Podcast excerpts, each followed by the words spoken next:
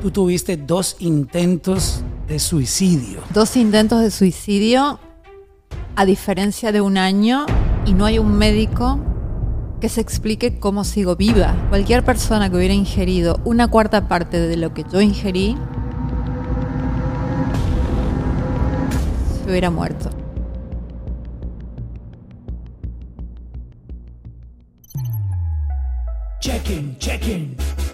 Con Mauro. check-in, check-in, Checking con Mauro.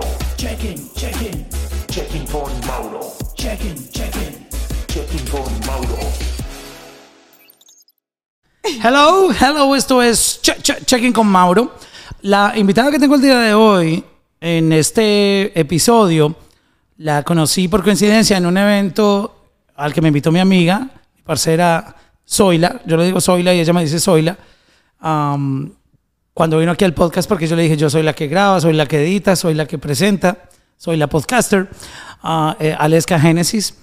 Y es la doctora Marcela Re, así como lo escuchan, Re, que empezó a dar un- un- una breve charla en el evento del lanzamiento de- del nuevo perfume de Aleska y empezó a contar una historia que a mí me dejó impresionado, me tocó el corazón, me dio tanta curiosidad que yo dije, le voy a ir a pedir su número y a preguntarle si quiere venir a sentarse conmigo a hablar aquí en el podcast.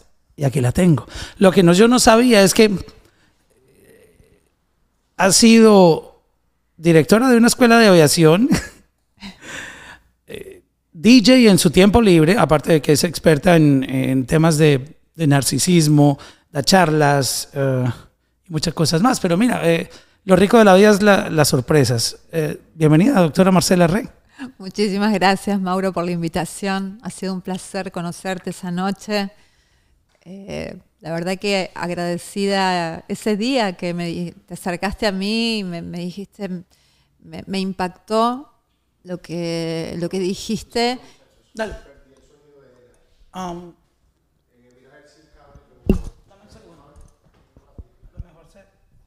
Hello, hello, hola, uno, dos, tres. Hola, hola, hola, hola, hola, hola, hola. Yo, oh. ¿Ahora sí? Hola, uno, dos, tres, cuatro, cinco, seis, siete, ocho, nueve, diez. Hola, hola, hola. Modulando, modulando. Modulando, modulando, modulando. No, ya está bien, parece. Hola, ¿cómo lo ves ahí? ¿Ya está bien? Eh, ahora habla tú. Hola, hola, hola. De pronto ya la tienes que subir un poquito más. Pero, pero estaba sonando, ¿right? No, no, entonces, eh, ¿qué me estabas tú diciendo lo de César Lozano? ¿No? No, te estaba diciendo que te agradecí esa noche. Ah, que me agradeces. Exacto, da- dale, dale. Eh, Empezamos, si no, No, de- no, no, sigue. Bueno, y, te- y esa noche te agradecí y valoré muchísimo que te hayas acercado a mí a decirme que, que te había gustado y te había impactado lo que había contado en, en la, en la charla del lanzamiento de Aleska. Y, bueno, y aquí estamos. Yo quiero empezar con el momento que me tocó el corazón. Normalmente en las entrevistas hay como que un, un caminito que se va llevando, se cuenta quién es la persona, la persona cuenta su historia, cómo llegó. Aquí lo quiero manejar un poco diferente y lo quiero hacer como si estuviera editando el episodio.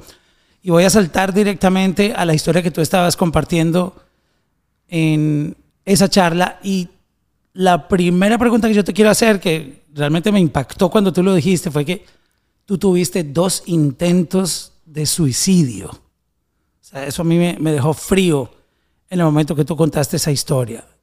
Podemos ir directamente a por qué llegaste a Sí. tomar esa decisión dos veces en tu vida.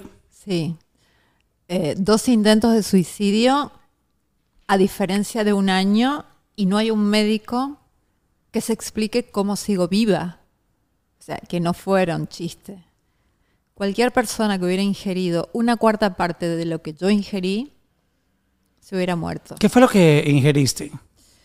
Eh, pues más de 200 miligramos de clonazepam, Yo, yo tomo clonazepam.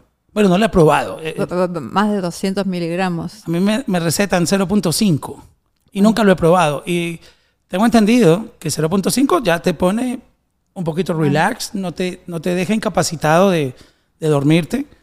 Pero me, lo- Pero me lo mandan para de- cuando tenga ataques de pánico. Pero 200 miligramos es como 200 para matar un, un elefante. Eh, dos cajas de tramadol, Oh my que es God. un derivado de la morfina.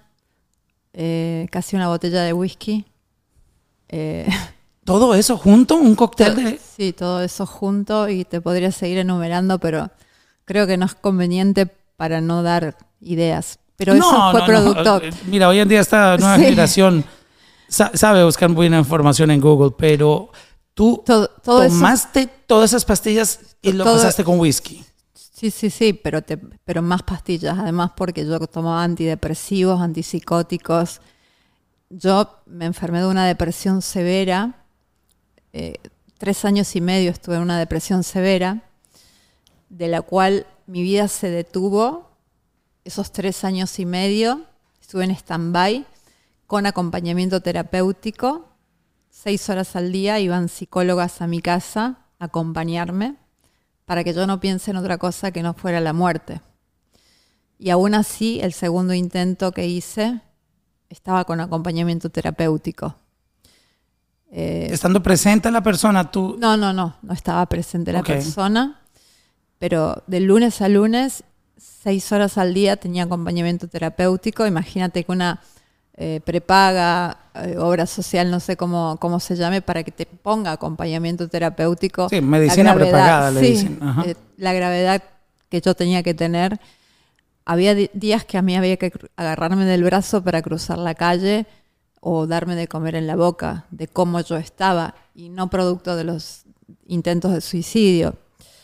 Eh, y esto viene, y hasta que logré recuperarme, farmacológicamente fueron tres años y medio, pero una depresión no se supera a nivel farmacológico. Yo digo siempre que se termina de superar cuando uno sana. Y ahí es cuando la vista, tu mirada recupera eh, el alma. Y ahí me llevaron siete años, siete años que estuve muerta en vida. Wow. Y, y bueno, yo digo que, que es por eso que sobreviví a un amor narcisista. Y Pero yo, yo quiero hacer un- una pausa en eso y um, tú dices que la- los médicos no entienden cómo tú sobreviviste a todo ese cóctel um, mortal de, de pastillas. Um, cuando, cuando eso sucedió, ¿quién te encuentra a ti y en qué estado te encuentra? Pues yo, yo aparezco en terapia intensiva. eh, Tú no tienes la- un, no hay recuerdo de eso. No, no, no. Yo, yo tengo eh, despierto a días y estuve, estuve en coma. Eh, estuve en coma. No, Días. y a mí me. ¿No tienes mí- un recuerdo de cuando perdiste la conciencia? No, o- no. No. Yo, yo- mi recuerdo es después de estar días en coma. eh, y- pero y- no recuerdo- Y, preguntaste qué pasó, o tú sabías. Sí, por supuesto, sí. ¿Sabías que había pasado? ¿Eras consciente Sí, que intentaste quitarte la vida? Sí, no quise despertar. O sea, cuando me desperté y sabía que había despertado, me agarró una crisis, porque no quería, no quería despertar. Yo deseaba tener cáncer y no depresión, porque la depresión es algo que se apodera de tu mente, algo externo a ti que te maneja tu mente. Y eso que yo sabía, digamos, porque cuando tú estudias eh, para investigar accidentes aéreos, tú estudias mucho de psicología, conducta humana, neurociencias, porque la mayoría de los accidentes aéreos son debidos a un error humano, no al fallo de la máquina. Y, y es algo, te puedo garantizar que es algo que se es algo que, se apodera de tu mente y pierdes eh, autonomía, pierdes, eh, dejas de ser tú. Y no pasa por echarle ganas, ni por echarle fuerzas, no pasa por eso. Y esa fue la primera oportunidad que intentaste suicidarte. Sí. Y la segunda Y la fue de la misma manera. Y la segunda le met- la dupliqué. Y sobreviviste. Y sobreviví. O sea, te tomaste 400 miligramos de... No, no tan, no, no tan así de 400, pero... Y, Wow. y cuando me hablaron, es más, cuando desperté en terapia y una persona entró a mi, habitación y me dijo, si te quedaste viva es porque tienes una misión aquí. Y a mí me agarró una crisis y dije, por favor, saquen a esta persona de acá, que me viene a hablar que yo tengo una misión aquí, que yo quiero estar muerta. Porque yo quería salir de ese infierno. Y eso que yo sabía lo que era perder a una madre muy jovencita de cáncer. O sea que yo sabía perfectamente lo que era ver a una persona dos años entero agon- agonizar de cáncer. Eh, y yo pedía tener cáncer y no depresión, porque la depresión es, es un infierno del cual no sabes cómo salir. No sabes. Eh, Lo- los médicos te dijeron que no hay posibilidad de que una persona sobreviva a eso que tú hiciste. no, no se explican. No o sea, se es decir, que, explican, es decir que porque eso, No hubo posibilidad de tú lavaje en tu de conocimiento estómago. sabías que eso te iba a llevar a la muerte. Yo le pedí a mi madre desde el cielo que me agarre la mano y que me lleve.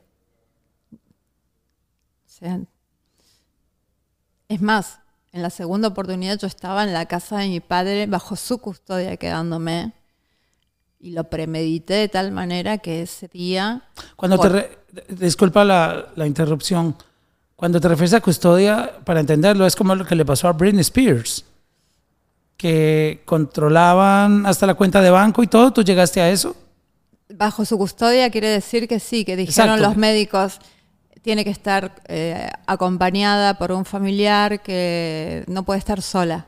Y te representa en todo para... No, no, no, no a ese nivel de Ah, representarme, pero, pero, supiste lo que le pasó a Britney, sí, sí, sí. que ella no tenía control de su vida. Básicamente, hasta para comprar un café tenía que pedir dinero, Ah, no, no, no. para que Ah, le as- autorizaran el dinero, porque ella no tenía acceso a sus cuentas de banco. Es decir, fue incapacitada médicamente para valerse por sí misma y le ponen un, un tutor o un, bajo, la custodia de alguien. Pero haz de cuenta que yo tampoco podía hacer nada. Esos tres años y medio no, no podía ir a un banco, no podía valerme por mí misma tampoco. O sea, yo no podía ni trabajar ni valerme por mí misma. Haz de cuenta que yo estaba incapacitada.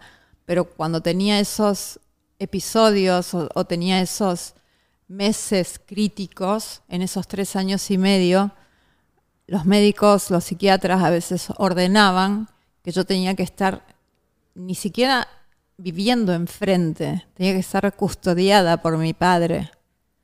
Y aún así, durmiendo en la casa de mi padre, lo premedité esa tarde. Durante toda esa tarde me dediqué a vaciar los blisters, a esconder la botella de alcohol.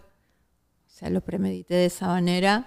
Si ya tenías el historial de lo que habías hecho en tu primer intento de suicidio, ¿cómo tuviste acceso a las pastillas para el segundo?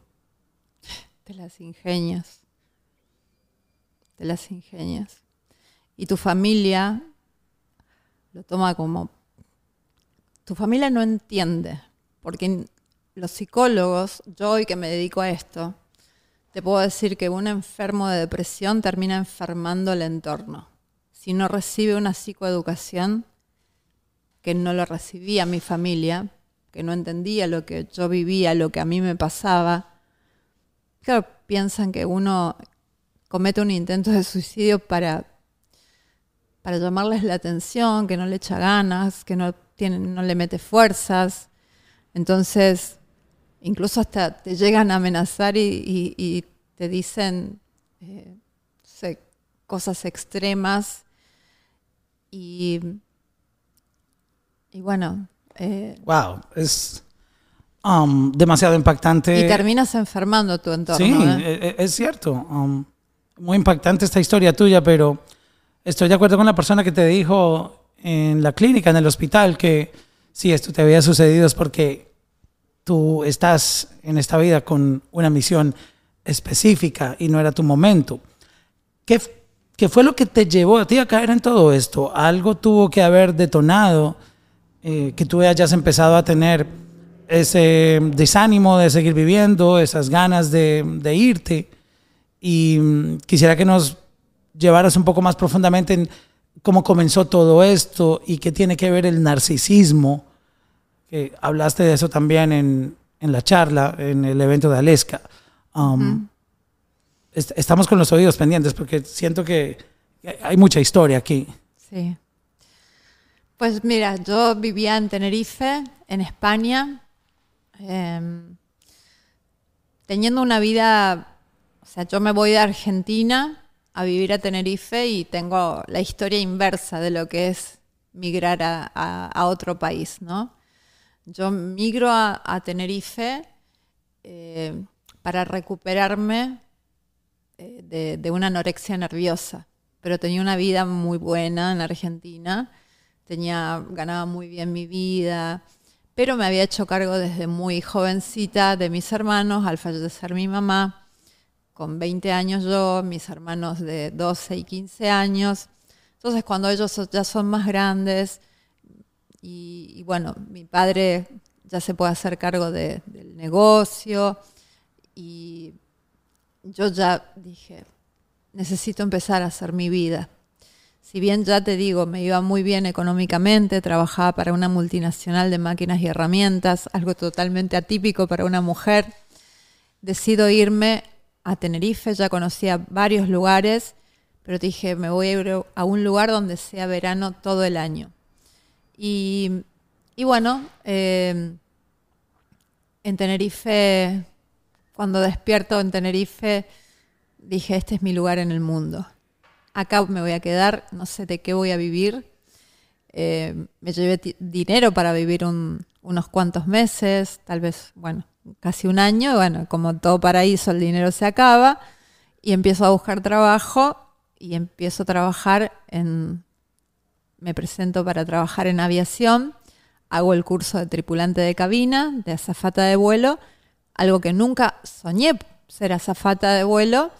Siempre digo que la aviación llega a mí, me formo para ser azafata de vuelo en una compañía aérea y, y llega el día de mi primer vuelo, le tiro café encima a un pasajero, me quería abrir la puerta del avión, tirarme de 10.000 metros de altura.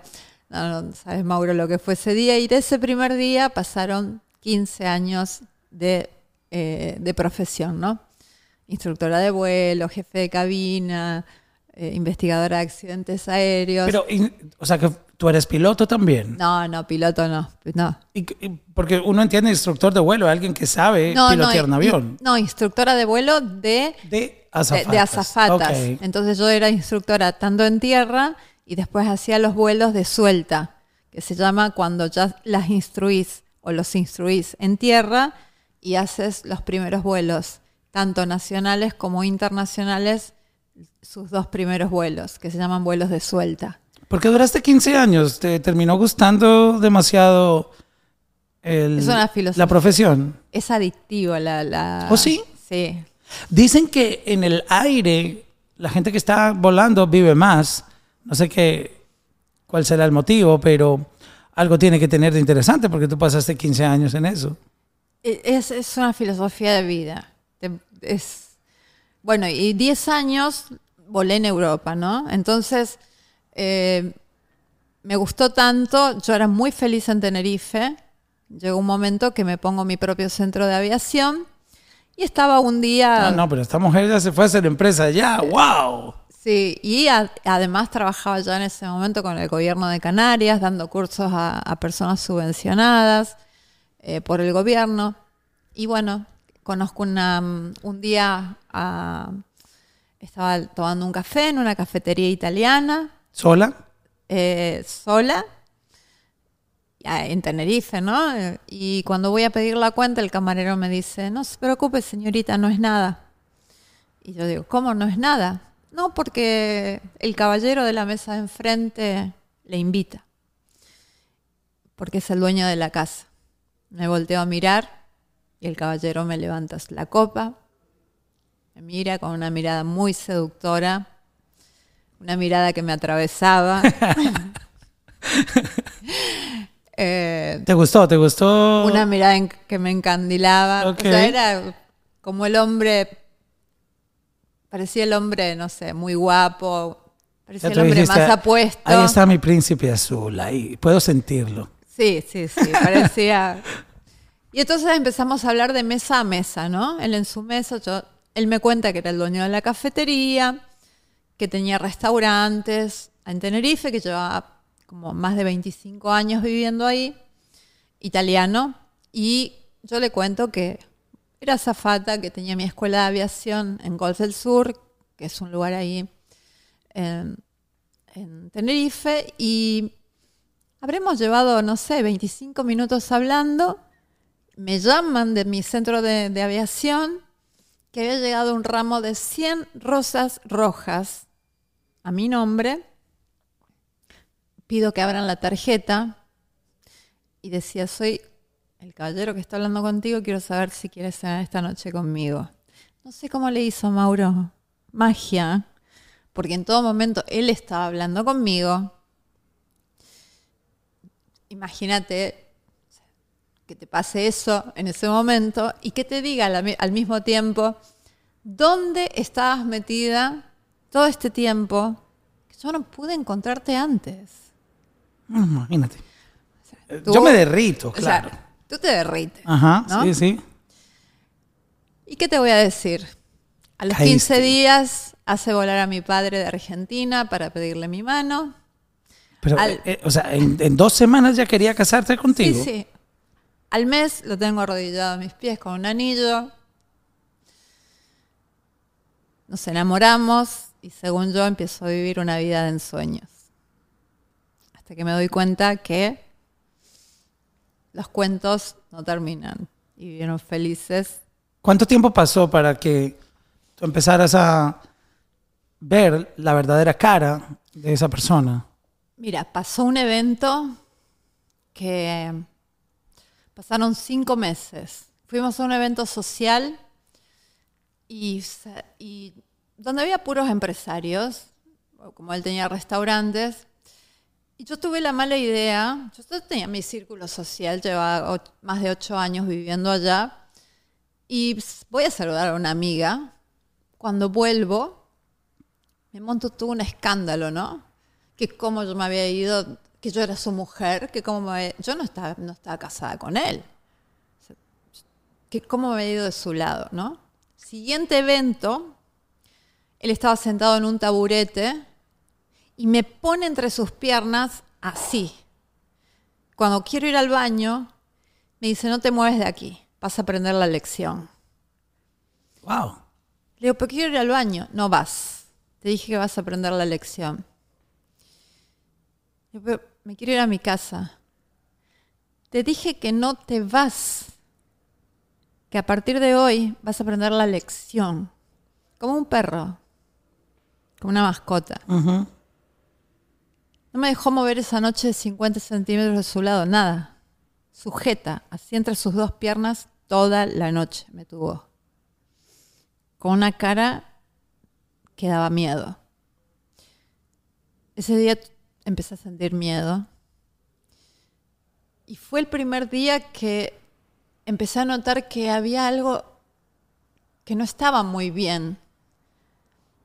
Pero como son tan manipuladores, tan encantadores, pues terminas al mismo tiempo diciendo, bueno, pero no sé, me quiere tanto que no quiere que me mueva de su lado y al mismo tiempo, no sé, terminas justificándolo, ¿no?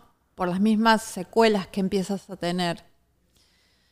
Y ya luego empieza a controlarte como no le gusta tu coche, no le gusta cómo te vistes, quiere que hagas ese deporte, eh, no quiere que te vistas así, no te quiere que te maquilles así, no quiere eh, y empiezan los empieza a manipularte, pues no te empieza a no hablarte a modo de castigo, empieza a retirarte del habla y el sexo, después ¿Cuántos días pasabas tú sin tener intimidad con él y que no te hablara? Es que tú te empiezas a sentir confundida. A lo mejor dejaba de hablarte tres días, no sé, no ni un hola, ni buenos nada, días. Ni buenos días. Y tú, y tú te empiezas a culpabilizar. Y tú te empiezas a culpabilizar. Y luego, por ejemplo, de la nada, mi amor, ¿cómo estás? La más bonita, la más bella. La amore. Y luego, claro, aplican los refuerzos intermitentes, que son, hoy te pongo allá arriba, amor mío, vamos a cenar, una cenita romántica, divina. Y luego vienen las épocas de castigo, donde eres la peor basura y te empieza a denigrar. Y te dice, no, sé qué hago con una persona como tú, que no se sabe comportar socialmente. O sea, yo me sé comportar de manera social, pero te lo empiezas a acabar creyendo que tú eres una inútil, que eres tonta, que eres una estúpida, que eres boba. Y, y empiezas a sentirte tan culpable que hasta te hace un checklist de cómo te debes comportar, de la mañana a la noche. Y lo tienes que cumplir, porque empiezas a vivir con el miedo de que se vaya de tu lado. Porque lo que hace es esta técnica de refuerzos intermitentes Se llama exactamente así. Sí. Refuerzos intermitentes. es te doy, te quito. Ok. Porque en las épocas de que te ama, que te supuestamente Te eleva. que te eleva, tu cerebro segrega Es como una droga. Sí, Yeah. te- tu cerebro segrega dopamina y serotonina, que, que la dopamina es conocida como la heroína del cerebro. Y cuando te castiga, tu cerebro segrega cortisol, que es la hormona del estrés. A los 20 días, otra vez te ama y te pone allá arriba. Y después, otra vez castigo. Tú empiezas a esperar la recompensa, como los perros. Y este sub baja de neurotransmisores, él lo planea de una manera maquiavélica. Él o ella, porque hay de los dos. Entonces te vuelves adicta, como a los estupefacientes. Y cuando no tienes la recompensa, entras en abstinencia y lo quieres. Y eso te convierte en adicta. Entonces sabes que te hace mal la droga. Y es una droga Wow. llamada narcisista. Así se llama esa, Sí, esa, esa combinación. Mira, una noche, mira, te cuento esta. Una noche íbamos a, eh, fuimos a cenar, una cenita romántica de lo más bien. Eh, parecía que, no sé, me comía con la mirada. Bueno, yo estaba súper feliz y llegamos a la casa, no vivíamos juntos, pero llegamos a su casa y ya venía discutiendo en el coche, se ponía súper con ira, venía 240 por la carretera, yo rezando siempre que, que- Bueno, llegamos a la casa y se va a la habitación y yo digo, bueno, se, va- se fue a dormir. No, no se fue a dormir, bajó con una pistola. What? Bajó con una pistola y empezó a apuntarse la sien, al el pecho. Te voy a matar, hija de puta, te voy a matar. Pero me voy a matar yo por tu culpa, porque siempre es tu culpa. Te voy a matar, me vas a dejar por otro. Y se apuntaba a él, me apuntaba a mí. me- voy a matar, me voy a matar yo. Mira lo que me haces hacer, porque siempre es tu culpa. Y en un- y en un momento se dispara, se, ¡pum! y cae al piso. Yo, a pesar de todas las humillaciones, manipulaciones, voy desesperada, corro, me tiro encima de él. Y cuando estoy encima de él, abre los ojos, sonriendo, y me dice, pensabas que estaba muerto, hija de puta. Tiene un chaleco antibalas abajo. ¡Qué hijo de puta! Sorry por, lo- sorry por el qué. oh my God. O sea, y eso, o sea, así puedo contarte, eso también son técnicas de gaslighting, que es alterarte la percepción también de la realidad, es decir, hacerte volver loca. A mí me dejaba encerrada en la casa con cámaras ocultas yo quería salir. A veces se confabulaba con la señora que hacía el aseo. Yo le decía, señora, deje- las llaves, yo quiero salir, necesito ir a trabajar. No, el señor no me dejó las llaves. Y otro día no estaba la señora y me dejaba encerrada a mí, yo llorando, gritando. Y cuando llegaba en la noche, venía y me decía, mi amor, ¿qué hacías gritando como una loca. Si no estabas encerrada, ahí estaban las llaves. Te voy a tener que internar, estás muy mal. Pero las llaves aparecían. Y me mostraba las llaves. Las ¿Dónde llaves- estaban? Mis llaves estaban ahí, no Oh estabas encerrada. Me siento en este momento, yo soy muy fanático de, de las series de Lifetime Movies. No sé si mm, Sí, ah, son dramatizaciones de, de algunos casos de pareja, muchas veces historias parecidas a las que tú acabas de contar, pero me sentí viendo eh, un episodio de esos que casi siempre cubren este tipo de situaciones. Um, para las personas que van a decir, yo sé que mucha gente está pensando, qué estúpida, ¿por qué no lo dejó? Sí. Es masoquista, le gusta aguantar golpes, le gusta que la maltraten, posiblemente la excita, posiblemente a ella le encanta ese, esa manera de, de- vivir una relación. ¿Qué te tienes para decirle a la gente que en este momento está pensando eso eh, al escuchar lo que tú estás contando, que pueden decir, ¿y por qué no lo dejó? no te puedo decir. Porque es eh, por una de las secuelas, de las tantas secuelas, una de estos refuerzos intermitentes. Otra es la, la eterna culpa que sientes, que tú te sientes culpable y siempre pides perdón y acabas pidiendo perdón y no sabes por qué pides perdón. Porque en mi caso había violencia física también. Y una de las secuelas se llama disonancia cognitiva, que es que una parte tuya extraña ese príncipe azul y piensa que va a volver. Pero Como ya te había dado la probadita. Pero Tú ya sabías que hay una buena persona ahí. Ajá. Pero solo está en tu imaginación porque ese, eso es una máscara. Debajo de esa máscara está un monstruo, esa esencia verdadera. Esa máscara se la puso para conquistarme, para predarme. Y la disonancia cognitiva es, una parte tuya sabe que te está matando ese vínculo, que te, que te tienes que ir de ese vínculo, pero no puedes, porque necesitas de esa droga llamada narcisista, porque entras en abstinencia si no lo tienes. Pero tú pensabas, tengo que dejarlo, No tengo que buscar una salida. Sí, y no puedes, no puedes.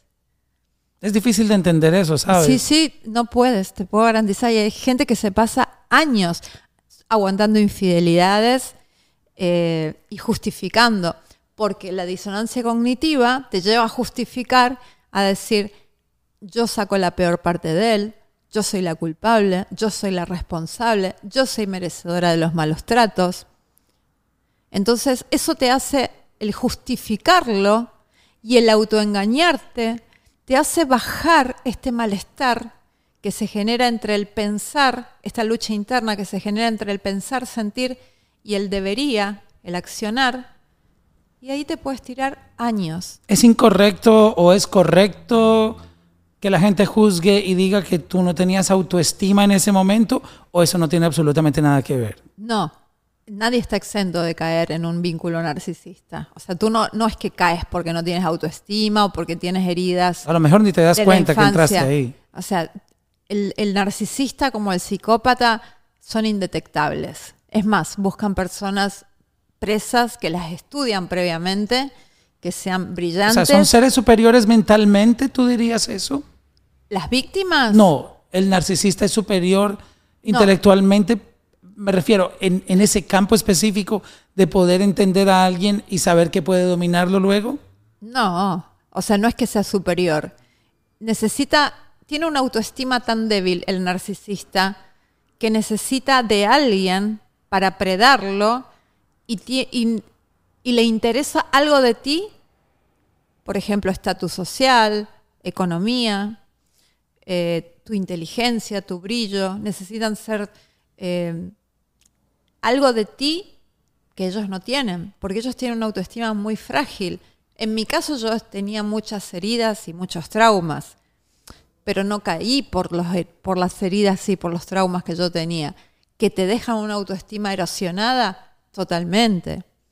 En mi caso, la vida me pasó, o sea, este vínculo me pasó la factura de casi siete años de estar muerta en vida. A mí me empujó al borde de la muerte, como a tantas mujeres y hombres. no tienes idea la cantidad de personas que se han intentado quitar la vida por un narcisista. O sea, un narcisista te empuja al borde de la muerte.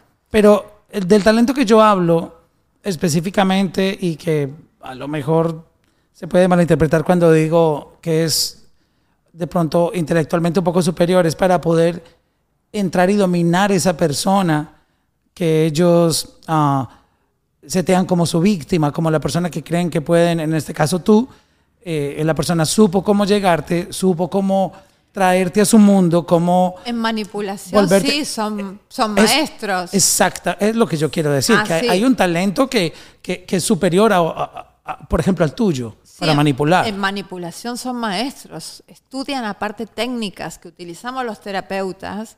Por ejemplo, el rapport. Cuando conocen a la víctima, hay una técnica que es el rapport que utilizamos los terapeutas para poder establecer una confianza y una cercanía con el paciente y ellos lo utilizan con la víctima. ¿Y cómo se logra eso? ¿Cuál es el, el step by step? El, el rapport, por ejemplo, cuando si nosotros nos acabamos de conocer y tú hablas más deprisa, pues yo hablo más deprisa. Si tú te tocas el pelo, yo también me toco el pelo. Si tú, eh, no sé, me dices que te gusta ir a esquiar, pues yo también te digo, ah, a mí también me gusta ir a esquiar. Mm. Coño, yo he sido Sí. narcisista, entonces, ¿por qué? cuando, cuando iba a conquistar mujeres en mi ah, época de, de soltería, pues obviamente, También hacías rapport. posiblemente. Tengo que Bueno, admitirlo. pero, eh, pero, pero el rapport no es, no es solamente una característica que te haga narcisista. El narcisista es una persona que no tiene empatía, no tiene conciencia moral, hace daño a conciencia, eh, no tiene remordimiento, no siente culpa. Bueno, yo sí, yo- eso sí lo sentía yo. O sea, necesita predar, necesita vivir de víctima en víctima. No, pero sí era depredador. Eras depredador. Claro, porque salía con una y otra, eh, las quería todas, no quería perder a ninguna, llegaba a salir hasta con siete, ocho, nueve mujeres al tiempo. ¡Apa! Bueno, estaba viviendo mi, mi vida am, de, de soltero en mis veintes. Ah, bueno, pero estabas viviendo tus No, pero, 20s. pero creo que fue too much. O sea, am, pero creo que es otro tipo de, Pero no. de eh, comportamiento. Ahora pero- no lo tengo, ¿verdad? Soy una persona súper correcta. Ahora- O sea, como, como me dice un cura, tú puedes ver y no tocar, pero yo, yo ahora soy súper respetuoso. Eso sí. pero yo, no- 100%. yo dudo que hubiera sido narcisista, porque lo hubiera seguido siendo. bueno, no, e- e- ese tipo de cosas. No, no, no, no. O sea, O sea, hago mis sea, no es- berrinches como cualquier persona. no es que seas narcisista a los 20, te- a los 30 dejas de ser narcisista, no. O sea, nunca se deja siendo- de ser narcisista. No, no. ¿No el- tiene cura? No. Ni buscando porque- a Dios, ni No, porque- meditando. No, porque el narcisista nunca reconoce tener una problemática. La problemática lo tiene el otro. Entonces, Pero no han habido casos que una persona logre por lo menos poner un pie al otro lado. eh, O mira, desde tu punto de vista profesional, ¿crees que no hay manera? si lo reconoce realmente, tener una problemática, pero es muy difícil. Son Se nace con eso, No, básicamente. el psicópata nace. Porque tiene un... Es un- cierto. en el cerebro tiene una disminución de materia gris y, y es la parte que le impide experimentar eh, emociones como la empatía, sentimientos, eh, no sé. Pero, por ejemplo, el narcisista odia a la persona que le ama. ¿Te das cuenta de lo que te digo? O sea, odia. uno- uno- no, no, no, no, yo jamás. odia Eso sí. a la no. persona que le ama. Entonces, Pero la quiere cerca al mismo tiempo. Claro, y no quiere que estés con, o sea, te descarta también cuando no le sirves más y tampoco quiere que estés con nadie. Por otro lado, Um, porque después cuando termina el ciclo de abuso siempre regresa para seguir predando. Yo quiero volver a la historia. Contaste todas estas situaciones, seguramente hay muchas más que exploraremos eh, en cualquier momento de esta charla. Pero ¿cómo tú le pones fin o cómo terminó? Porque me imagino que el narcisista ya no está presente en tu vida, si no, no estarías aquí. No, no. ¿Cómo llegó ese momento? ¿Tú puedes describirnos un poco más profundo explícitamente de, de no perder tal vez ningún detalle de cómo fue que se dio eh, la ruptura o cómo dejaron eh, Bueno. de verse. Y una noche la cosa se puso muy, muy heavy. Estábamos... Más que del tiro en el pecho Sí, con el chaleco más. antibalas Sí, me estaba y ahorcando. una amenaza Sí. a una pistola con Sí, a mí nunca me habían amenazado con una pistola. Sí, mu- mucho más. Esa noche me estaba ahorcando, me estaba eh, dando la cabeza contra la pared, está escaleras abajo. Yo, yo tenía el, la- eh, el coche en su casa y en un momento logro escaparme, escabullirme, corro 200 metros en la calle. porque de, de su casa a mi coche había 200 metros. Corro 200 metros y me, y me monto en el coche y escapo. Pero fui tan tonta que en, en lugar de irme a mi escuela, que estaba dentro de un hotel, me voy a mi casa. A los cinco minutos había roto todo el frente de vidrios de mi, apartamento con su cuerpo drogado, borracho, con todo su cuerpo, todo el, todo el frente de vidrios, y es ahí donde se arrodilla frente a mí, todo ensangrentado, lleno de vidrios, y es el primer, primera vez que me animo a llamar a la policía. Después de todo eso que sucedió, tú nunca habías Nunca, contactado a las autoridades nunca, nunca me animé. para denunciar por violencia doméstica. Nunca me animé. Nunca. Y solamente alcanzo a decir mi, mi domicilio y cuando lo tengo ahí arrodillado me obliga a tirar el teléfono y le dije que había llamado a la policía y fue la primera vez que le vi cara de miedo. Y, y ahí empiezo a escuchar sirenas a lo lejos venir y yo lloraba y temblaba de miedo y él desaparece en un momento, no sé, de un momento a otro y, em- y veo, pero una cantidad de patrullas en mi casa, como 20 patrullas esa noche y fue algo terrible porque cuando aparecen en mi casa esa cantidad enorme de policías, escucho por la radio de los policías decir, Marcela Re, la novia de ese señor, con nombre y apellido, que tiene una escuela de aviación en Golf del Sur, y yo para mi susto, digo, para mí, ¿cómo es que me conocen a mí en la policía? Que tengo una escuela de aviación, que soy la novia de este señor. Tú no dijiste nada de eso en la llamada cuando pediste Nada, auxilio. yo cansé de decir mi domicilio, o sea, dije el domicilio. No dijiste tu nombre. Nada, del- porque fui- escuché el estallido y dije el domicilio y, y ya lo tenía arrodillado y me obligó a tirar el teléfono. O sea, se escuchaba por todas las radios de los policías es decir mi nombre, o sea, mi escuela de aviación, Golf, de- Golf del Sur. Y no me dijeron nada, solamente me dijeron, usted tiene que denunciar porque está muy golpeada, muy marcada le vamos a, este apartamento está totalmente destrozado. Y yo por miedo no denuncié, porque dije, si lo conocen en la policía, me conocen a mí, es que es peligroso él. Y al día siguiente me mandan a llamar de la policía el jefe de violencia de género.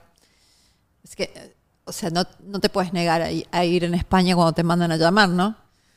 Y cuando voy, me saca un alto así de 50 centímetros, 60 de expedientes de mujeres que este hombre había hecho desaparecer, Desaparecer. desfigurar.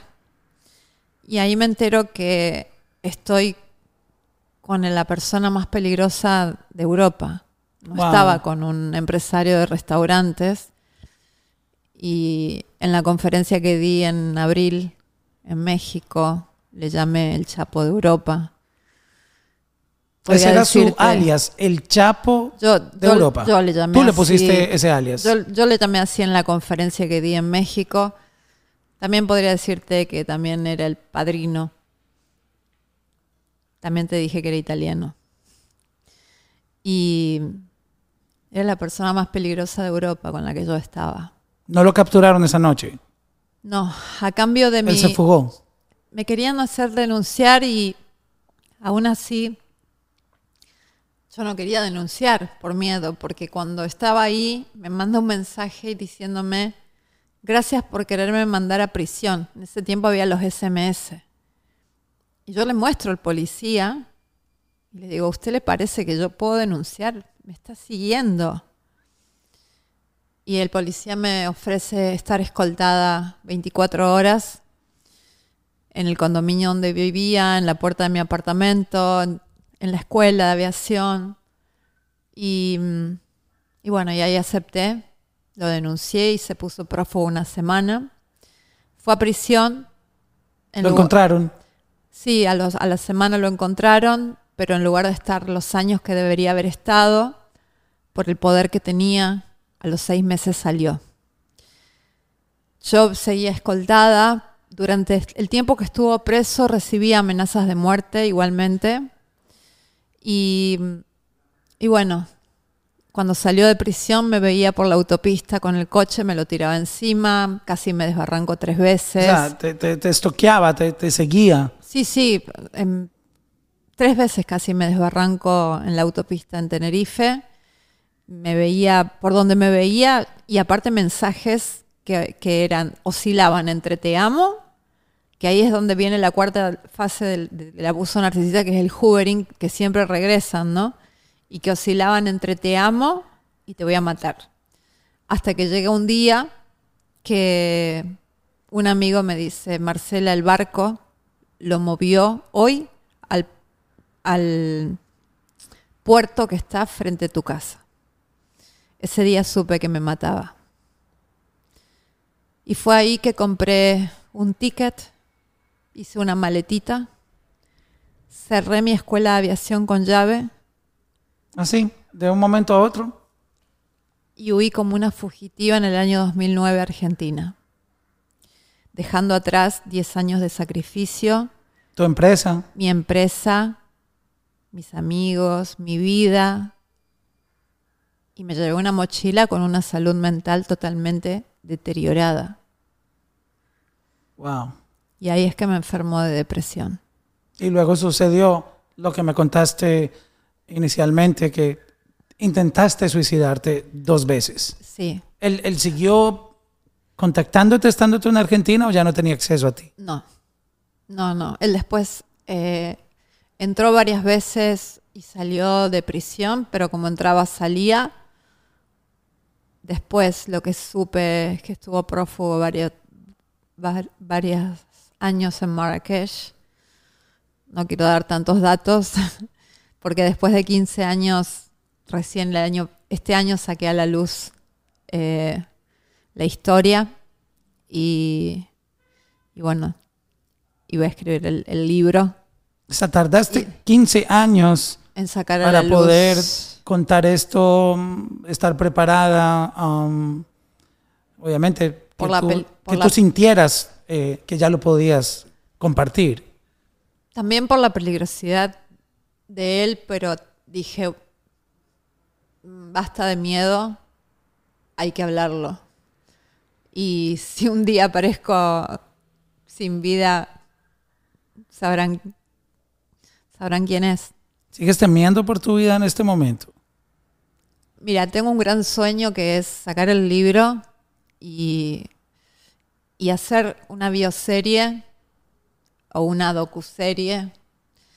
Creo que es una, una No, historia. tienes todo el libreto, um, están todos los elementos para crear esa conexión, porque es una historia, eh, viéndolo desde el punto de vista, ya dejando a un lado eh, todo ese sufrimiento, eh, ese trauma, eh, está buenísima para, para una serie, o sea, uno, eso es lo que uno ve, que triunfa en, en- Netflix o en las películas, porque realmente eh, de verlo uno como ficción, eh, porque es una historia que, que ha sucedido, eh, no tal vez de esta misma manera, pero sí bajo esos mismos elementos de, de maltrato, violencia, etcétera. Pero no hay que dejar de reconocer que es una historia, es un libreto increíble, realmente. Y mi sueño es rodarla en Tenerife. Aunque tenga que ir con 20 guardaespaldas. Porque hace 15 años que no piso lo que era mi casa. Nunca volviste. No, ¿Qué pasó con la escuela de aviación? Um, ¿Nadie se encargó de ella? no. Ah, Quedó armada en el hotel que yo rentaba las locaciones y ahí quedó. Dejé ropa, dejé, dejé todo. Cuando y dejé sin auditar, perdón que te interrumpa, un curso, porque como trabajaba para el gobierno de Canarias, yo daba todo un curso entero y después auditaba. Dejé como 70 mil euros sin auditar. ¿Cómo te saliste de todo eso? En, en el hospital la persona te dice eso.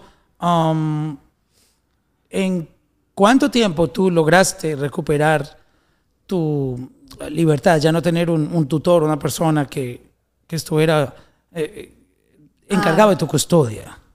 Eh, si- siete, siete años sanar completamente. Y, y en esos siete años, especialmente los tres primeros años y medio, me acuerdo que un día le dije a un psicólogo, porque he llegado a ir a terapia convencional, que en ese tiempo yo no conocía las herramientas con las que trabajo al día de hoy. Iba a terapia convencional y, y yo le dije a ese psicólogo, ustedes solamente ven personas que entran llorando y salen llorando. Ustedes no ven un alma que está viviendo un infierno, un alma que sufre, como la mía. Y se me quedó mirando. Yo era una de las que entraba y salía llorando, ¿no? Y, y será por eso que al día de hoy yo veo una persona y solo mirarla a los ojos, no porque sea evidente, sino porque estuve ahí, puedo ver si su alma está sufriendo, si su alma sufre. ¿Tú ves que mi alma sufre? No, tu alma no sufre. ¿Y por qué estás tan segura? No, tu alma no sufre. ¿Seguro? Ok. No, tu alma no sufre. No, eh, eh, estaba curioso, estaba curioso. Y, mm, y bueno, eh, me juré a mí misma estudiar, capacitarme para poder sacar a las personas que hubieran pasado por lo que yo pasé, que yo le llamo infierno. Y hice mucho sacrificio, trabajé eh, como empleada de mi padre, haciendo un trabajo que no me gustaba, que era otra vez volver a ser empleada de ferretería. Eh, de- o sea, de haber estado allá arriba, otra vez estar allá abajo.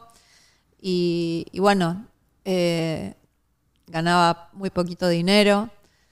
Eh, siempre lo cuento con mucho orgullo. Hice tres años de sacrificio que comí fideos una vez al día, que es lo más barato que puedes comer para poder pagarme cursos en dólares. Estás hablando de Argentina. Sí, Esto fue en sí. Argentina, ok.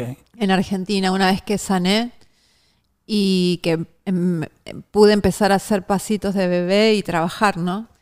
Trabajar de, digamos, de no de lo que me encantaba y ganando muy poquito dinero, dije voy a hacer, voy a estudiar para un día dedicarme a ayudar personas y sacarlas del infierno, de este lugar donde estuve yo. Entonces, para poder pagarme los cursos en dólares, comía fideos una vez, al día, que es lo más barato que puedes comer, y eso lo hice tres años. Y lo cuento con mucho orgullo, no me da vergüenza contarlo. Y dormía tres horas al día, o sea, tres horas, a veces cuatro. Después me levantaba a las seis de la mañana para poder estudiar. Y, y después de muchos años entendí lo de la misión cuando mis, empecé a atender mis pacientes y me empezaron a decir, tú tienes una misión. Me empezaron a llegar a regalar sus testimonios y a decirme, tú tienes una misión. Y bueno, y hoy me dedico a lo que me dedico, ¿no? Yo sé que tú tienes un, ah, obviamente por, por lo que tú haces, hay una ética profesional y, y una confidencialidad con el paciente, pero no quiero preguntarte por un caso específico, pero lo que te sucedió a ti, tú has escuchado historias más de más infierno peores o eh, consideras que de todas las historias que tú has escuchado, la tuya es como que el, o sea, como que no le puede pasar a nadie más esto. Y he escuchado hi- historias fuertes. Pero así como mi historia como hollywoodiense. mm, Pero sí, a- Ah, eh, hablar de dos intentos de suicidio y de la manera que lo cuentas, ya solo eso, como que, que es, es demasiado impactante, Sí. para serte honesto. Cuando tú lo dijiste en, en la charla que diste en el evento de Aleska, yo, a mí se me pararon los pelos de, dice, yo acabo de escuchar lo que escuché, porque no, no es normal escuchar eso. ¿Cómo llega Aleska a tu vida? ¿Cómo la conoces y por qué terminaste viniendo aquí a Miami al evento de ella? Un día me escribe un amigo de, de Aleska. Bueno, yo no conocía quién era Aleska. Me escribe un amigo que de hecho yo no soy de revisar los mensajes internos que me llegan. El DM. Pero ese día estaba con el teléfono en la mano, no sé, diosidencias, sincronicidades. Ajá, sí, claro, seguramente. Y me escribe un amigo de ella, Domingo. Un domingo. ok. Domingo se llama. Ah, domingo se llama. tipo- Ok, yo pensé que era el domingo. Y me dice, fue en el año 2022, no me acuerdo en qué mes, y, y me dice que tenía una amiga que había vi- vivido abuso narcisista, que estaba muy mal, y que por favor le mandara un mensaje de aliento. Fue como en julio de 2022, creo. Y entonces veo quién es Aleska, y lo primero que me fijo es la mirada. Yo dije, esa chica está viviendo un infierno. Pero no parece, cuando uno ve sus fotos, es tan hermosa y Sí, es perfecta que Sí, es difícil entender por lo más que, que maquillada pasa por ahí. que está, yo puedo leer una mirada. Wow. O sea, O puedo sea, es, ver. es un, un don que tú tienes. No, no es un don, no es Bueno, una al- evidencia.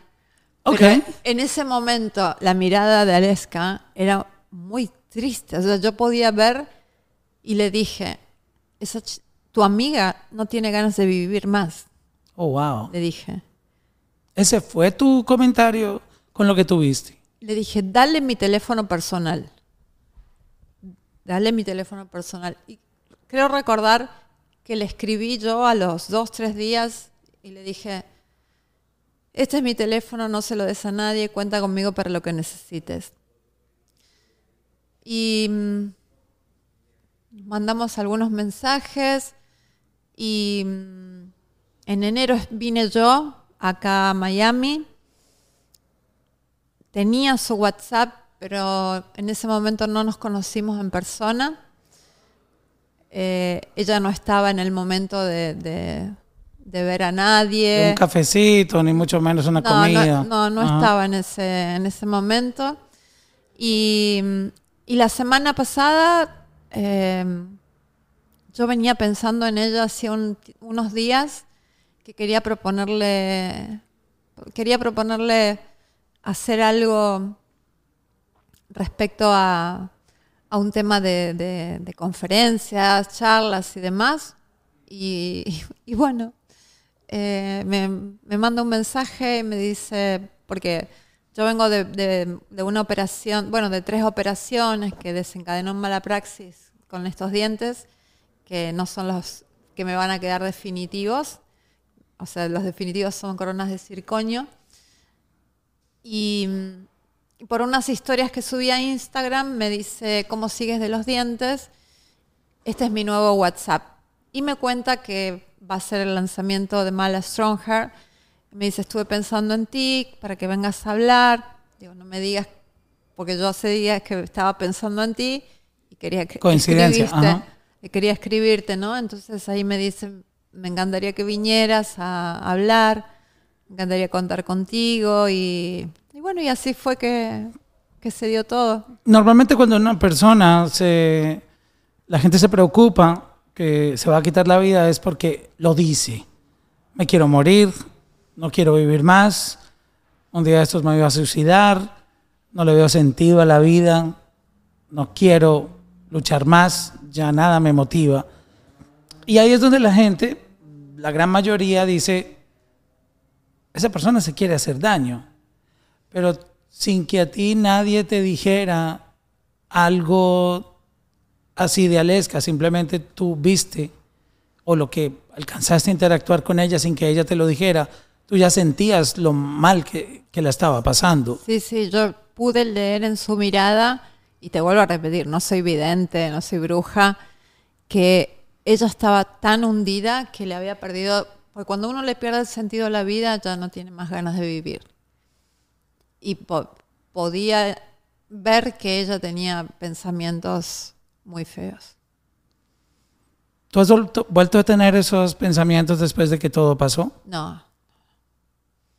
No. Ni por coincidencia, ni... No, no, nunca más, jamás. Ahora, ¿cómo tú crees que alguien puede salirse de esa situación? Ah, estábamos hablando hace un momento que, que no es tan sencillo, que hay un- una manipulación ah, psicológica y como que una, una cárcel mental, eh, pero alguien que en este momento esté escuchando esta entrevista, este podcast, y diga, wow, eh, están describiendo prácticamente lo que yo estoy pasando. Um, ¿Cuál es ese tipo de orientación que tú le pudieras dar? Eh, primero buscar una, una red de apoyo, no la típica amiga que le diga, oye, ¿cómo no te vas? Parece que te gusta sufrir. Porque O búscate un amante. por- porque, sí, porque esa es la típica, parece que te gust- gusta sufrir, porque eso se llama revictimización. Y lamentablemente hay muchos terapeutas ¿no? que revictimizan. Hay algo que se llama contacto cero y es muy difícil establecerlo. Por esto que te digo de las secuelas, ¿no? De esta secuela que, que, que es quien no vivió una, una relación así, no te puede entender. Pero establecer contacto cero. ¿Y cómo vas a establecer contacto cero? El primer paso es la aceptación. Estoy en un vínculo abusivo. Estoy con un monstruo. No estoy con el príncipe azul. El príncipe azul nunca más va a volver. Esa es la cruda verdad. Y esa es la aceptación. Y establecer un contacto cero de decir, me tengo que ir. Porque es la única manera en la cual me voy a salvar el pellejo. Porque esta persona me va a matar en vida. O me, me empuja al, al suicidio o me termina matando.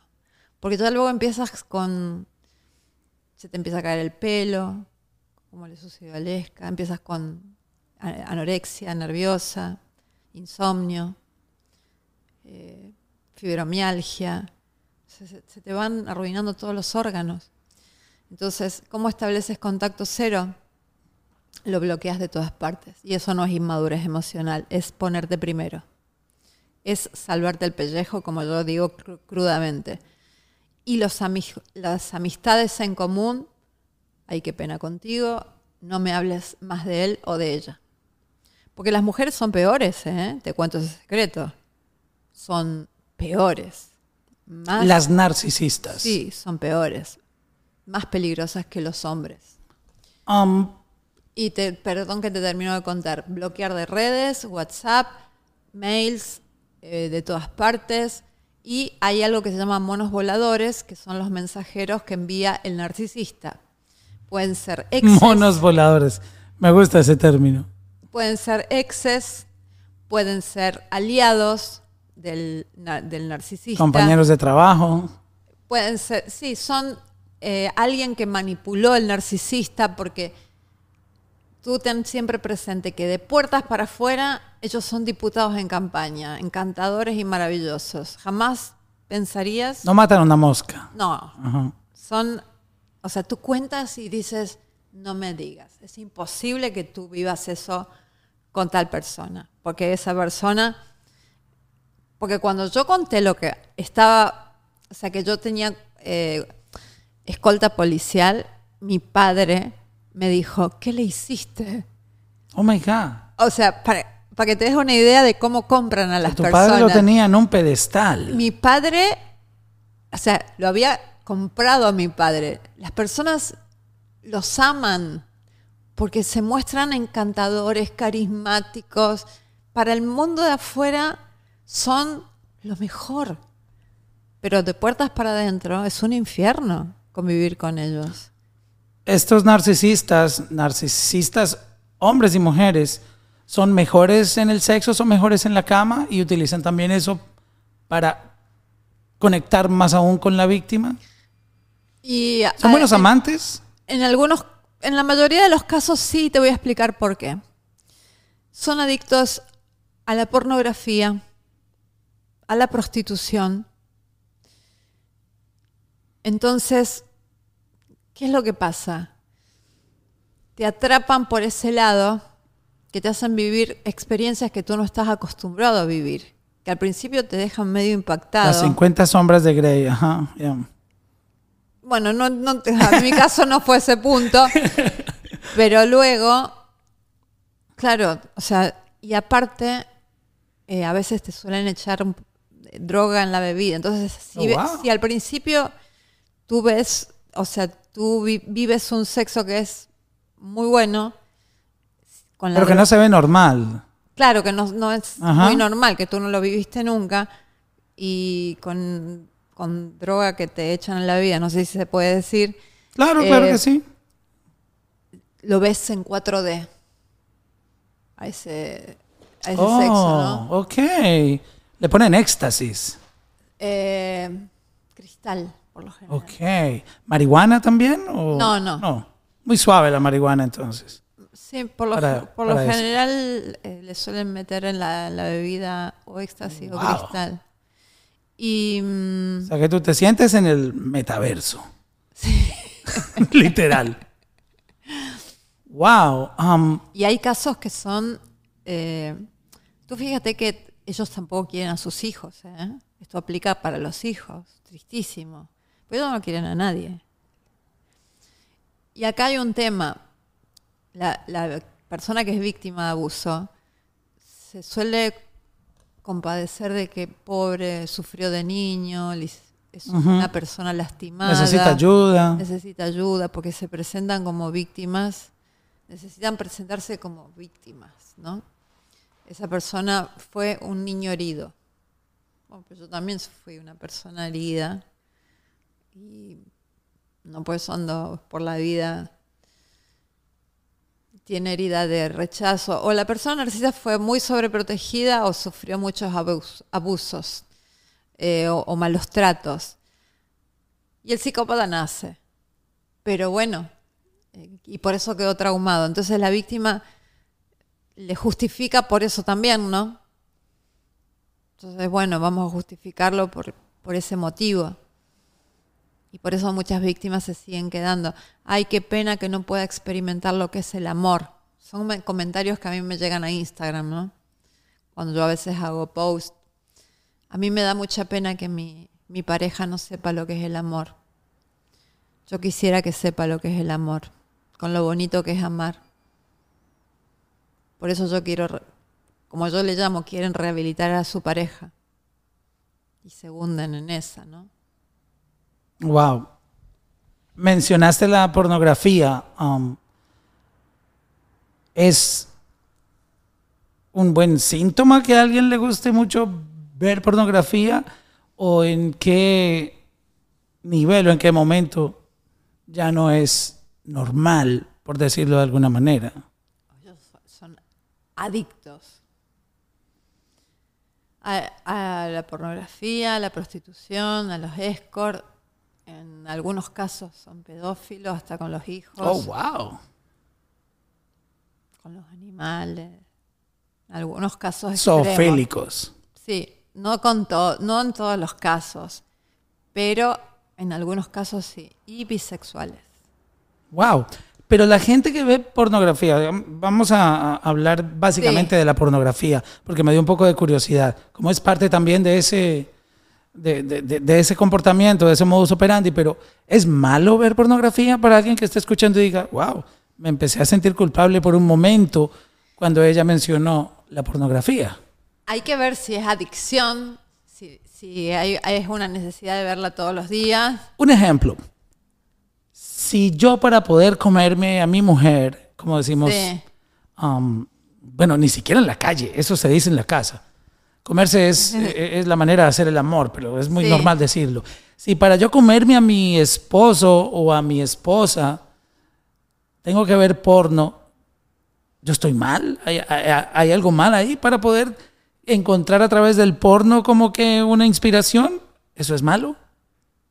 Depende. Si siempre necesitas inspiración con tu propia esposa, mm, ahí eh, a mí me haría un que no, poquito que de no tenga ruido. nada que ver. Es decir, como que siempre quiere vincular el porno. Como que la otra persona dice, pero ¿por qué cada que está conmigo me quiere poner a ver porno? Quiere incluirlo dentro de, de, de la relación. Claro. ¿No es tan, tan sano eso? Desde el punto de vista yo- psicológico. Yo diría que una vez cada tanto, pero siempre, y más con la esposa O el esposo. o el esposo, Ajá. no necesita, o sea, la esposa no le excita tanto, entonces, si necesita... No, puede que le excite. Ah, pero... Puede le- que le guste, pero es lo que tú mencionabas, como una adicción, como que tiene que estar presente la pornografía para... Pero si, le si es algo de los dos que le excita a los dos, Ok, ya, ya no es preocupante. ya no es preocupante. O sea, si es un juego donde es un negocio, digamos, un acuerdo mutuo y le excita a los dos, ahora, si es una, algo que uno, de la, un miembro de la pareja, necesita para excitarse, y bueno, ahí ya es preocupante, porque el otro tiene que ceder. Ahora, si es algo mutuo, de mutuo acuerdo, y que los dos necesitan para excitarse y que los dos se excitan, ahí no, no, no, o sea, pues Como tú, tú ves el amor, no sé cómo estará tu estatus en este momento sentimental, um, pero después de vivir todo esto, ves la compañía de un hombre o una mujer, no, hoy en día uno ya no sabe No, eh, ah, ni cómo referirse a alguien, él, ella, ello, él, él, it. Um, pero tú crees que el amor podría volver ah, o ya volvió o cómo lo ves ahora? Yo sané, eh, yo tenía cosas por sanar y tuve que sanar eh, heridas y traumas que yo tenía, pero no, o sea, esa persona no, no fue un maestro que vino a reflejarme las heridas, como a veces se lee en algunos posts de Instagram que desinforman y revictimizan, ¿no? No fue un maestro, no. Eh, sí sané porque había vivido mucha violencia desde muy niña. Tenía un patrón de violencia, o sea, mi hermano me golpeaba, eh, falleció mi mamá, entonces mi hermano me, golpeaba de mis 18, de mis 20 a mis 23 años, bien duro. Entonces, claro, cuando tú sales a vincularte en el amor, para tu cerebro, hombre significa violencia. Entonces, siempre había un patrón de violencia con los hombres, ¿no? No de narcisistas, pero sí de, violen- de violencia. Entonces, sí, cuando tú sanas, rompes ese patrón. Y, y luego sí tuve vínculos, eh, vínculos sanos. Eh, aho- ahora mismo no estoy, eh, no estoy en pareja, pero,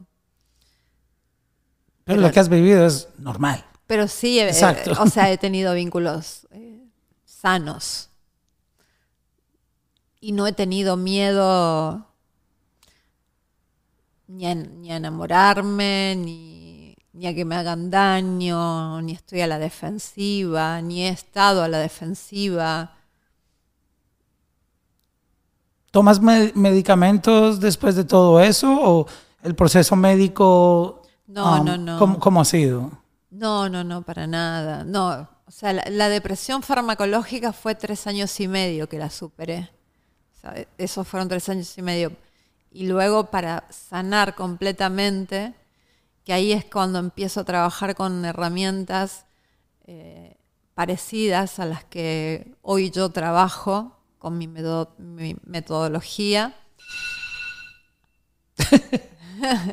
Un despertador, no crean que estamos grabando a las 6 de la mañana. No, no, no. Sonó la alarma de mi móvil. ¿Qué, qué Eh, tienes que hacer hasta ahora? No sé por qué estaba puesto a esta hora, no sé ni qué hora es. Mm, Eso suena extraño, no mentira. Una- un, un cafecito con un amigo, no mentiras. Eh, no, no me acuerdo en qué. En qué Eh, estábamos hablando de los medicamentos que saliste. ah, que Ajá. En tres años saliste de, de tu medicación sí, y que tomé- estabas contando lo tomé siguiente. muchísima medicación, tres años y medio. Pero sobremedicada estaba. Sobremedicada, tres años y medio. Y hasta que so- logré sanar, siete años me llevó. Pero ahí empecé a trabajar con terapias con las que parecidas a las que trabajo yo al día de hoy en mi metodología. O sea, yo trabajo con un método que lleva mi apellido, que fusiona ocho disciplinas y trabaja a nivel subconsciente, que es donde están los traumas, las heridas. ¿Y cómo es una sesión contigo? Ah, ¿Se hace online o tiene que ser en persona? Online, no atiendo en persona. En Buenos Aires ¿Oh? me han dicho, en Ros- bueno, en Argentina, en Argentina me han dicho, vente a Buenos Aires presencial, te pago lo que sea. Avión, estadía. no, le dice. ¿Por qué? Porque no atiendo presencial. Atiendo online, porque no te das cuenta que estás online conmigo. Por, por lo que es. No, hoy en día yo, por- yo puedo entenderlo, pero... eh, por lo que es lo que te hago vivir, eh, la experiencia que te hago vivir online, es lo mismo si me tuvieras enfrente. Pero no es ningún tipo de temor o... Es básicamente porque sabes que no necesitas estar en persona. Y además yo, yo tengo nueve sentidos puestos en la persona. Cuando, o sea, yo sé leer a la persona cómo está su respiración, si está, eh, si está de pie, o sea, si en una dinámica que estoy haciendo está temblando, cómo respira, si tiene taquicardia, si no, eh, si los ojos, estoy entrenada para leer toda la corporabilidad. ¿Qué tú lees en, en mí? Pero no, no soy videnchi, ¿eh? No, no, no. Pues ha- has tenido que ver mi comportamiento, has tenido que ver... Pues tú um, cuando, te, cuando te me acercaste, me... Mira, yo vine a Miami con nada de tiempo, o sea, tengo, me voy pasado mañana, o sea, que no tengo tiempo, no he ido a, un centro comercial, no he salido del hotel, no he ido al mar, no he hecho más que estar encerrada en el Fuiste al hotel evento de Aleska ya. y fui al evento de Aleska nada más. Y aquí. Sea, que para que yo te haya dicho, que sí, es porque eh, tuve muchas ganas de, venir a aportarte valor y, a, y me nació del corazón por la manera en que me abordaste, te- me acercaste y, y me pareciste una persona muy respetuosa, muy caballero y con ganas de, de aportarle al mundo. Ya me puse rojo. y con ganas de, de aportarle al, al mundo eh, esta información, de hacerle llegar al mundo esta historia, de decir, hey, eh, a mí se me pusieron los pelos de punta, o sea, yo quiero que esto se sepa, que trascienda fronteras, porque esto puede ayudar, esto puede ayudar a mucha gente, no por un chisme, sino porque esto puede ser de mucha ayuda. Y, y por eso hoy estoy acá. Mauro. Cuando te entraste aquí al, al estudio, nosotros tenemos un equipo de DJ en el, en el living room, en la, perdón, en la recepción. Y tú me contaste que en tu parte de tus hobbies es ser DJ. Sí. Y que eh, admiras bastante a Steve Aoki. Sí. ¿Cómo, ¿Cómo llega la música a, a tu vida? Pues eh, así de casualidad, eh, y llega en mi. Cuando vivía en Tenerife, fíjate que tenía la posibilidad de viajar. Cuando eres azafata, pagas las tax, los tax o vuelas gratis directamente. Y en esa época no, no- no me gustaba la música electrónica. Y, y empieza siendo un hobby porque empiezo a escuchar cuando en, la, en, la, en mi época que sano, empiezo a escuchar a David Guetta, a Dimitri Vegas, a Like Mike. Ah, pero usted sabe, sabe cositas sí, de sí. música electrónica. Y bueno, y, y lo descubro a Steve. Y a Steve Aoki. Y, y bueno, y entonces dije, me, me empecé a compenetrar, me, me empezó a llegar mucho esa música en cuanto a levantarme mi estado anímico, a conectarme con, levantar mi estado anímico. Entonces dije, pues yo, tengo que ir más allá de que esto me levante mi estado anímico. Yo tengo que ir a aprender a pasar música. Y empiezo mis clases de, de DJ. Y ahí es que conecto con la música electrónica en mi época de, de terminar de sanar, ¿no? O sea, fue mi época para terminar de sanar. Yo considero que la música electrónica tiene algo especial, diferente a muchos otros géneros, aunque en sí toda la música da un, un beneficio en la mente, da algo, te, te trae algo. Pero en mi caso, y seguramente podrá ser el caso de alguien que le guste, por ejemplo, el rock, eh, el reggaetón o la música instrumental o clásica. A mí, particularmente la música electrónica, recuerdo que la primera vez que yo vine aquí a Miami fue como en el 2002 y aquí hay un- una discoteca que es un, club icónico que se llama Space, que todavía existe. La persona que me invitó, yo me estaba quedando en su apartamento, me dijo, Mauro, era un sábado a 10 de la noche, ¿vamos a dormir? Y yo. Seguramente ya no vamos a acostar porque él era quien me guiaba, yo no, no tenía carro aquí, no estaba solo de paseo. Y yo te despierto ahora para que vamos a Space. Y yo, ok. Puse mi ropa, montamos al carro, fuimos a la discoteca, llegamos a las 2 y 30 más o menos. Y yo, uno llegando a un club a las 2.30 de la mañana, wow.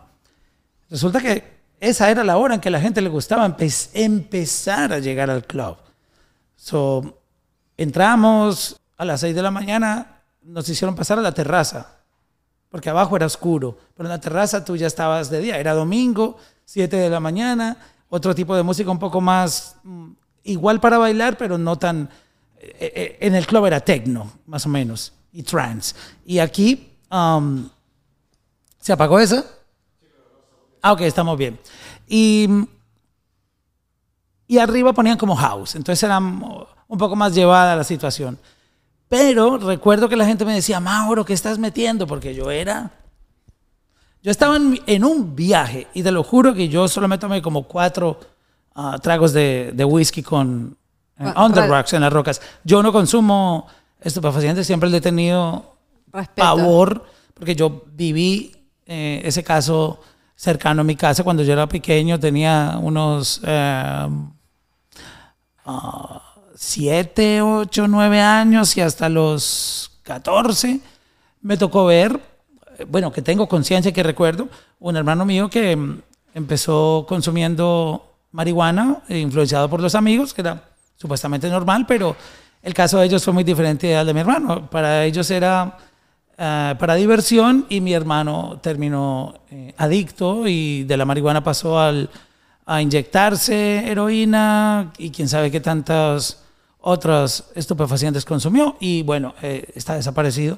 Nunca supimos de él, entonces yo crecí eh, viendo lo que hace la, la, la drogadicción droga. en, en una persona y en mi vida nunca tuve eh, contemplado como consumir ese tipo de estupefacientes. Sí, marihuana, yo creo que me he fumado como unos, no sé, cuatro o cinco ah, joints en mi vida, o así que me, Mauro, toma ahí, pero yo ni siquiera me trago el humo. Es más como por no eh, tener la presión de, Mauro, no, dele más. A mí, al fin, no soy de ese tipo de cosas, pero la música sí me pone como si estuviera drogado, la verdad. Entonces todo el mundo me decía, no te creo, tú estás metiendo pepas, estás haciendo algo porque ellos ya estaban cansados un poquito y yo, una de la tarde, y yo estaba ahí brincando y en, en mi película, porque la verdad sentía la música y en mí pasa en mi también. cerebro la música electrónica ocasiona una, una reacción química que me pone de- en otro estado diferente, que parezco drogado, la verdad.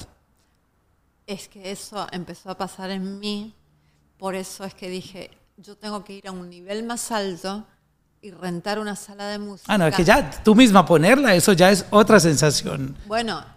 Y de cuando hay público, ahora entiendes por qué los DJs no dejan de trabajar. Sí. Porque está la música que te ocasiona el- el- esa felicidad. Sí. Mezclarla Y además con que, público. que te da más, te suma más, Sí. más excitación. Y ver a la gente brincando con lo que tú pones, mira, eso, e- eso sí que es una droga, pero de la buena. No, y, no, y que te paguen por eso. Oh my God, es, es el trabajo perfecto. Yo nunca toqué con público, ahora hace tiempo que no, no voy a tocar a, a una sala de... Siempre he ido con un profe a, a sala de música, ¿no? Pero cuando vi- entré y vi los, los eh, juguetes, ¿no? Que yo le llamo las, Ajá. las bandejas. No, y, y con estos son los que toca Steve Aoki. Son los ah, Pioneer 3000. Los mismos, tal cual. No, no, no. Son los mismos juguetes. Ay, cu- cuando vi eso... Bueno, ahí te lo prestamos yo- para que toques. Yo digo, quiero tener eso en mi casa. Y, y cuando, cuando me mostraste los vídeos de Steve Aoki, tú, eh, teniéndolo al lado, dije, no, me, me muero, me muero aquí rendida. Um, en tu Instagram, que se, se los voy a dejar obviamente en el post cuando promocione este episodio, eh, voy a leer exactamente lo que dice tu, tu biografía. Doctor especialista en Taratam. Tratamiento. Ah, tratamiento. ¡Qué hueva! Ok, ok. Yo tenía que preguntarlo. Yo pensé que Tratam era algo. Y recuperación del abuso narcisista. Obviamente tienes tu ah, método RE. eh, ahí está la R de copyright registrado. ¿Qué es terapia EMDR? ¿Qué significan esas eh, ah, siglas? Eh, terapia a través de la desensibil- desensibiliza- desensibilización ocular, Ok. que es para Yo no- muy fuertes. Para, para serte honesto, el término narcisista siempre mm, lo escuchaba referido a alguien que como que... mm, Que tiene mucho eh, ego. Exacto, que tiene mucho que- ego, que se mira al espejo. Ay, parece narcisista, pero hace... mm, Estaba en clase hace unas tres semanas y nos pusieron... a- Yo estudio inglés, a ver si algún día puedo comunicarme mejor.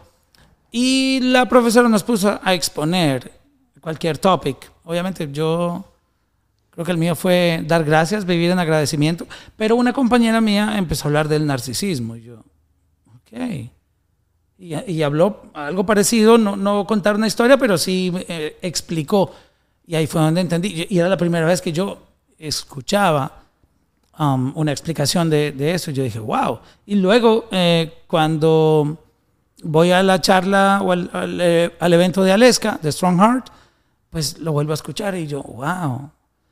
¿Hace cuánto se viene hablando de esto? Como que ya popularmente la gente comprende y no lo asocia como co- un simple, como una persona que, que, que está bajo su ego, aunque tiene mucho que ver también un poco, pero que no es la cosa tan sencilla que es que me miro al espejo y, y me quiero ver siempre bien, sino ya algo mucho más profundo. Mira, hace como año y medio, dos años. Ah, ok, es nuevo, es nuevo. Pasa que eh, lamentablemente hay mucho terapeuta que vio en esto una beta y somos muy pocos los especialistas reales a nivel mundial. Y muchos terapeutas dicen ser eh, es- especialistas y no, son- no lo son. Pero ¿cómo uno puede identificar quién me dice la verdad y quién no? Claro. Ah, Ahí está el punto. O sea, vea dentro de un- año, métete en el perfil de un terapeuta hace un año que te estaba hablando de emociones Ok. y hay terapeutas que empezaron a hablar de narcisismo y en, en un año pues aumentaron 200 mil seguidores. Y también eh, su agenda y porque lo vieron, bueno, como un negocio, porque es el tema del momento. Pero eso tiene un, un grado específico que la persona ah, tenga que tener, un título especial. Eh, no es. No, no, no sé- no te diría que es un título especial, porque en la carrera de psicología no, no hay una especialidad de narcisismo. Yo me hice especialista a través de muchas capacitaciones que tomé. Y bajo la experiencia que, Y aparte, llevo años que trabajando de que, que pasaste, exacto. O sea, llevo años trabajando y atendiendo víctimas de abuso narcisista.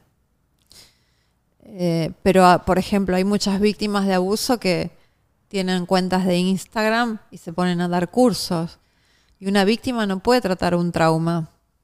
Porque un trauma, un trastorno de estrés postraumático de una víctima de abuso narcisista no, no es un trauma de, de, por ejemplo, a las armas blancas es totalmente diferente cómo se trabaja. Entonces, un terapeuta convencional, ponle tú que sí puede trabajar un trauma en las armas blancas, pero no es mm, menos una víctima de abuso narcisista que se recuperó hace seis meses y ya está promocionándose, dando asesorías a víctimas de abuso narcisista. Por más que las cobre económicas, no estás preparada. Entiendo. ¿Tú haces charlas? Eh, Te escuché decir cuando te conocí que tienes como que un, un- un tour donde también eh, dictas unas conferencias. Sí. Sí. Eh, por armarse Ah, ese tour. yo- ¿Yo me estoy adelantando a algo? Esto no tenía por qué estaba- preguntarlo. Ok. Sí. Lo- eh, haga de cuenta que no dije nada. No, eh, lo estamos, lo estamos spoileando, pero muy pronto a anunciarse ese tour. Eh, bueno, que vayan sabiendo un poquitito. sí, que se vayan va- preparando. Lo vamos, lo vamos adelantando a ese tour. Ok. Um, de verdad que estoy muy ah, contento de, de haber tenido esta charla contigo. Ah, podríamos pasar, yo creo que aquí podemos hacer una serie de episodios. Es más, cuando, cuando vuelvas a Argentina podemos grabar hasta por Zoom. Sí. Luego empezar a coger como topics y invitar, podemos hasta invitar a Lesca un día y hacer un- un- una charla los tres. Ah, Sí, pero sería muy interesante continuar hablando de esto. sí, verdad que claro. mu- muchas gracias. Yo, yo estoy muy feliz de estar aquí contigo. Eh, te debo la Coca-Cola Zero. Yo también soy adicto. A ella le encanta la Coca-Cola Zero. Por fin conozco a alguien que le gusta porque todo el mundo dice, prefiero la original. No, A mí me gusta más la cero. A mí me gusta la cero. Me encanta. Es lo mejor, sin culpa. Sin culpa. gracias, doctora, por esta Muchas charla. gracias, Mauro. Un placer enorme haber estado contigo, haberte conocido. Me parece un encanto de persona. Eh, por eso hoy estoy aquí. Y un placer enorme. Me encantó conocerte y espero seguir viéndote claro que sí. y volver a verte. Gracias por ese corazón que tienes que se te tanto que me preguntaste por tu mirada. Veo en tu mirada que tienes un corazón enorme para aportarle al mundo mucho. Muchas gracias por las palabras.